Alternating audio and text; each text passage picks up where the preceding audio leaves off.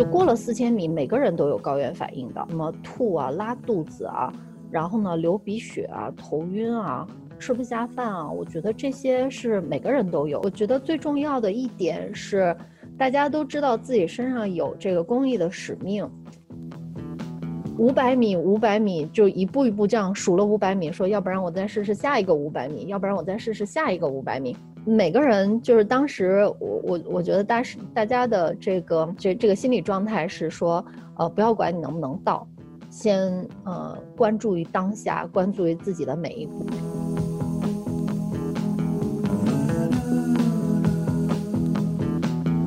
大家好，欢迎来到又一期的自由自在啊！今天呢是二零二零年二月二十九日，是四年一遇的闰年，在二月多出来的一个日子。那我们呃从开期播客到现在已经有一个月的时间了，啊，今天呢是我们的第五期。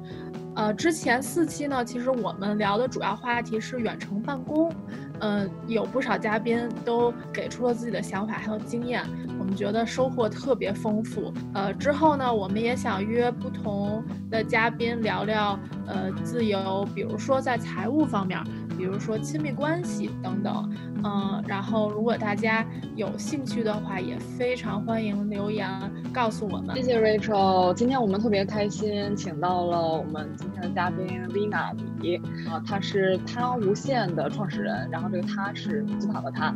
嗯，我们今天想和 Lina 一起聊一聊女性成长中的限制和自由，还有疫情中工作、家庭生活的平衡。嗯，我和 Lina 呢是之前在硅谷的时候认识的，然后去年了解到 Lina 在回国了之后，创办了她无限，组织了十位女性在十月国庆的时候去攀登了乞力马扎罗山，然后我觉得这件事儿特别的带劲儿，特别期待今天跟 Lina 一起聊一聊，分享这其中的故事。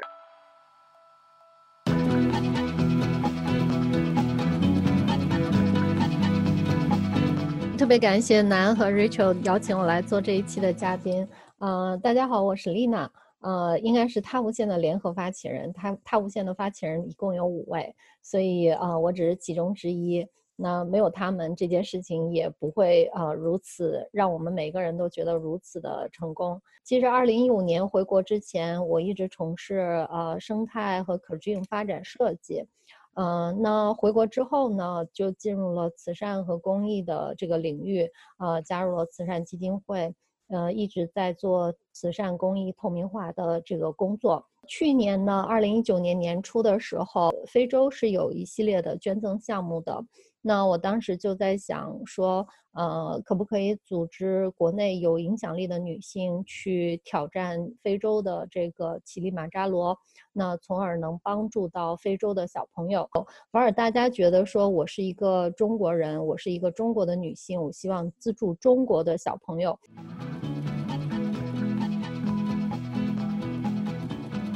那它无限也在呃这个过程中就呃诞生了，所以它无限呢，其实嗯成立于三月二十二号，呃第一次是应该在二月八号。那嗯那个时候其实我并没有完全想要说，呃我只是把这个乞力马扎罗这个当成一个公益的项目在做，嗯但听完嗯 Katie 他在非洲呃呃多年。他跟我们介绍了这个乞力马扎罗之后，呃，突然让我觉得乞力马扎罗是我这辈子可能没有想过要去做的事情。所以，我们呃，我当时就跟另外我的一个朋友叫瑞尔，瑞尔是当时是想，嗯，完全想说去，说我二零一一九年我要立下我的 flag，我要去爬乞力马扎罗。但是他非常喜欢我的想法，他说：“Lina，我觉得，呃。”每次都是自己给自己定的这些目标，那如果这个目标和公益结合，他觉得这件事情可能做得更有意思。那三月二十二号，其实我们遇到了另外一个他无限的发起人是子君，呃，子君呢，呃，爬过，呃，在去年的这个时候，他爬过两次乞力马扎罗了，呃，当时，呃，子君应该是登山界的女神。那当时去年的三月份的时候，她也是中国唯一一个，呃登顶珠峰的呃珠峰南坡北坡的女性，所以我们当时带着这种崇拜的这种心情见了子君。那子君说。他觉得我们登山加公益，女性登山加公益这样的一个主题非常的有趣。那他觉得登山可以影响很多人，可以呃或者很多人对世界的看法。我当时脑子里其实是有很大的问号的。我好奇，Lina，你之前有过爬山的经历吗？没有过，哦，就是零经历，然后一下子就挑战这个。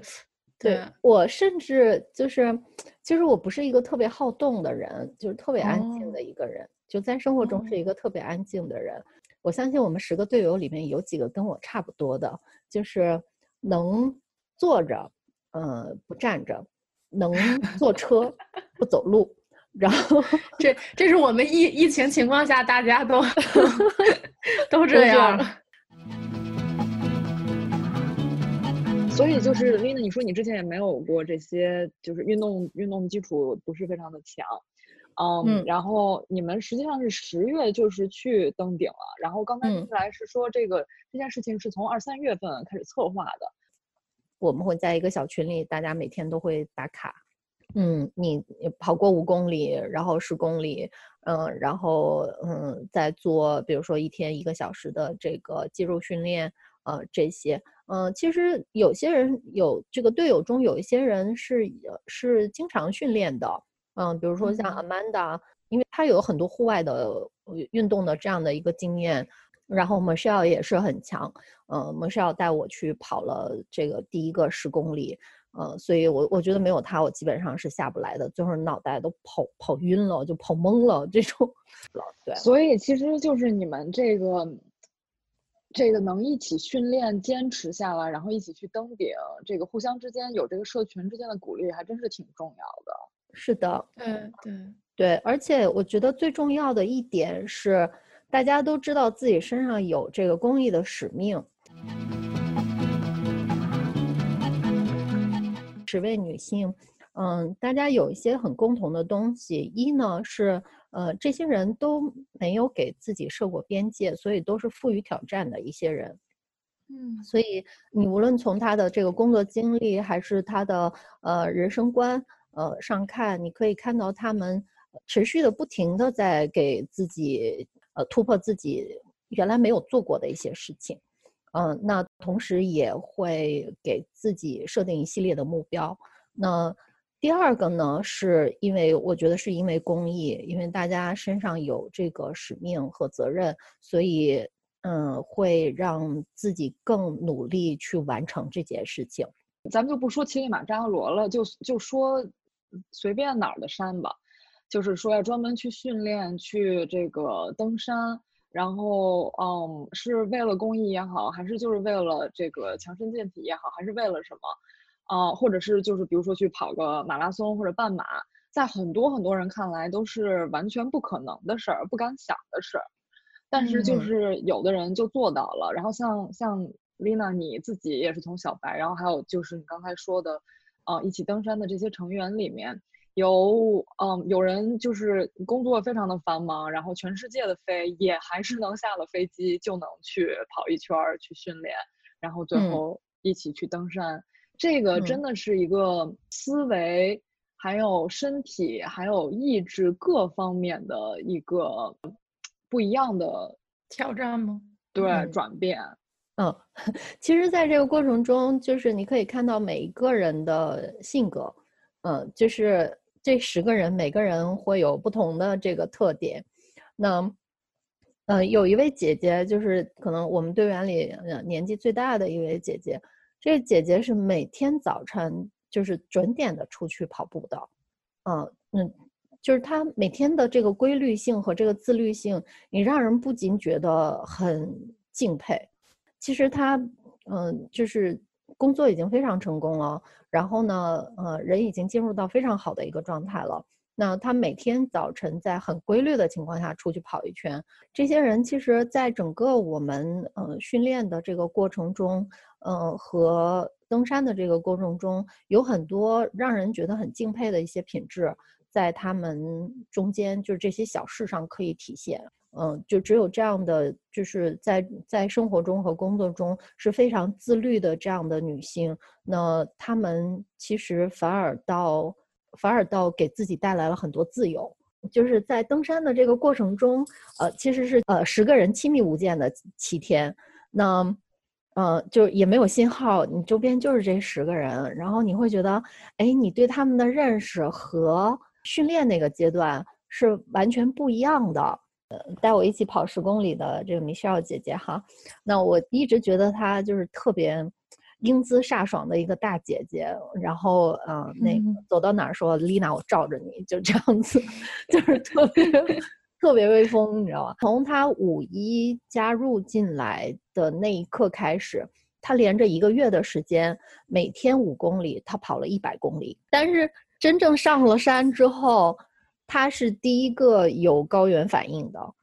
就是他是第一个到三千过三千就开始有高原反应的，头痛欲裂，然后一路上一直在哭，一直在哭，不停的哭，看着让人很心碎，然后 就会就就会一直跟在他身边，就是一路走跟在他身边，然后呃帮他做这个，帮他做那个，或者是呃跟他换一下眼镜啊，或者是帮他按按头啊，这样子。你会发现他特别可爱的那一面，因为其实平时在生活中和工作中是一个特别 tough 的女高管，对吧？就是然后做事干脆利索，让我们特别呃敬佩的一个女性的这个呃呃管理人员，然后也同时是一个特别呃特别有生活技巧的一个妈妈。那她有两个儿子。但上了山之后，她就那个小女生的那一面就出现了，你就觉得特别可爱，就是 想保护她。对，你就会觉得说，哎，对你就会觉得看到她人生的完全，就如果不在山上，你绝对看不到她人生这一面。这这个柔软的这一面留给了你们。对，所以我对友情的升华了，这已经。对，所以我们其实，在山上这样子的情况还蛮多的。可能在这个繁忙的这个都市中和生活中，你不会看到他生活的这些方方面面。那真正在一起的时候，呃，这七天下来，嗯，我就特别理解 Kitty 一开始讲的那句话，就是一呢，你在这个山上会有一次身心的洗礼；那二呢，嗯，跟你同行的这些人会成为你这个呃今生的好朋友。这是我觉得嗯收获最大的。说到这个的时候，我就想到我在工作里面接触到很多这个，呃，外表看起来特别优秀的女性，然后就是别人在她们光鲜的外表下看不到她们这个，呃，无论是这个小女生的一边，还是脆弱的一面，还是她困惑的一面，就是其实每个人都是一样的，都有那一面，就是他们就变得更更平易近人了，多元化。每个人都可以在在他们的这个光环中，或者在他们的不是那么高光的这个光环下，也看到自己。嗯，你这么一说，也别爬乞力马扎罗，爬爬景山，咱们也发觉自己不一样。景山这个疫情结束了，分分钟咱们就去爬。我这个加点挑战，加点挑战就是去去爬景山看日出。成吧，哎，可以 早起，这是挑战。对，因为 Lina 还有一个问题啊，就是你觉得通过这个过程，你觉得就是阻阻挡在每个人登登山登顶的这个路上，到底是什么呢？然后有什么清除这个障碍的建议？嗯，好问题。其实放弃远远比坚持更难，呃，就是更需要很大的决心。嗯，那。放弃不代表是失败，放弃有可能会换来你的新生，嗯，但如果说你特别坚持，有可能你以后就再也没有机会去登顶了。嗯，其实大家去之前，嗯，有些人可能并不觉得是乞力马扎罗，嗯，就是没有觉得特别难。虽然乞力马扎罗也是呃七大洲，嗯，非洲的最高峰。嗯，但是就是嗯，大家其实觉得没有，就是没有想象中那么难吧。但真正开始的时候，就是真正开始登山的时候，嗯，其实还是蛮难的。到四千米以上都会觉得困难。那挑战困难的这个态度，我觉得决定了这件事情能不能做成，就是你能不能上去。嗯嗯，就是最后一天到四千七的那个营地的时候，就过了四千米，每个人都有高原反应的，而且这个高原反应什么吐啊、拉肚子啊，然后呢流鼻血啊、头晕啊、吃不下饭啊，我觉得这些是每个人都有的。最后那一天，大家真的是靠意志坚持下来的，不是说靠呃你有这个，不管你训练怎么样，你有这个能力，而真的就是靠意志坚持下来的。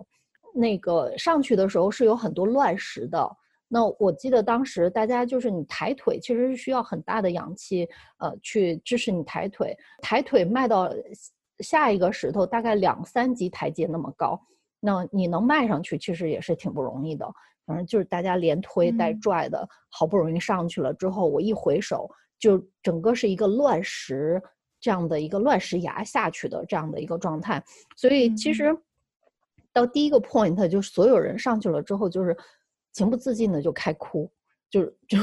一直在哭，真是挑战极限了。对，就一直在哭。在这样的这样极限的对自己挑战的情况下，能顶登顶，真的是像你前面说的，可能真的就是只能靠意志了。就算哭也要也要上去。让我从这个里面学到很多的，就是说，嗯，他们每个人其实不是靠能力上去的，是靠坚持和意志上去的。那最后讲那个飞飞呢，他拉肚子，然后他就在后面就被被落下了，所以后面有一个向导跟着他来收队。我们走到第一个 point 的时候，没有看到飞上来。然后我们走到第二个 point 的时候呢，呃，大家都已经没有意识了，就是就是只只要坚持往前走。那到第三个 point 的时候，我们拍集体照的时候，其实飞没有，就是当时是没有上来的。那我说飞，我估计是上不来了吧，因为他已经拉，我说拉肚子本来就已经很耗费能量，而且身体会虚脱的。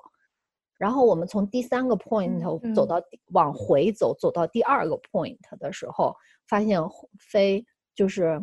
摇摇晃晃、摇摇晃晃的走了上来。我们当时我就我就傻了，我说飞，你一个人在就是黑暗的情况下，从十二点走到了八点，走到了第二个 point，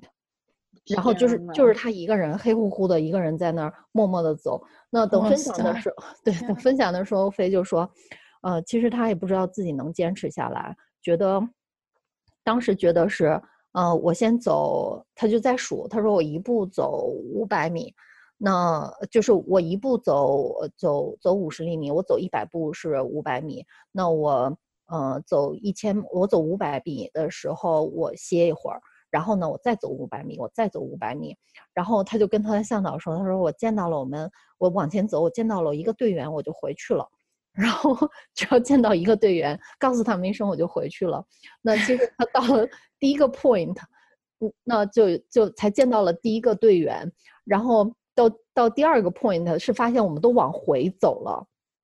所以呢，他的向导说你见到子君再跟他说一声，然后你再回去。然后他就坚持到第二个 point，看到子君，然后我当时我和子君一起在走，然后他就说子君那个就本来想张嘴说子君我回去了。然后他向导说，第三个 point 就在前面，就第三个 point 就在前面。哇，这向导的作用太大了。对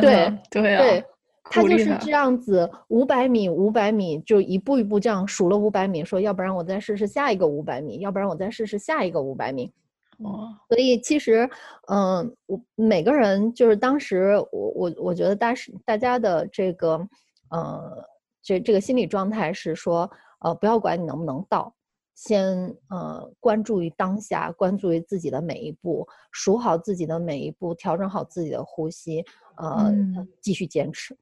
嗯，所以所以后来我们大家都说，嗯，这个学到最多的一点是，呃，专注于自己的脚下，呃，不要设太远的目标。那嗯，你知道你的目标在那儿，但是你要专注于自己的脚下，走好自己的每一步。对，嗯，这个道理好像跟创业的这个精髓也是挺相，也是挺对，很相似的。对，我觉得生活里也是这样的，遇到了任何的困难，然后还有是无论多远，看起来多大，多不可能实现的目标，也都是这样一步一步走出来的。现实生活中，你有很多选择，就是，嗯，你这个这个现实生活中，其实跟登山的这个过程中，呃，还更，嗯嗯，还有一点点复杂。对，就是说，你生活中其实还是有一些选择的，这些选择让你会觉得。就比如说，我真的走不动了，我是不是可以有其他的 option？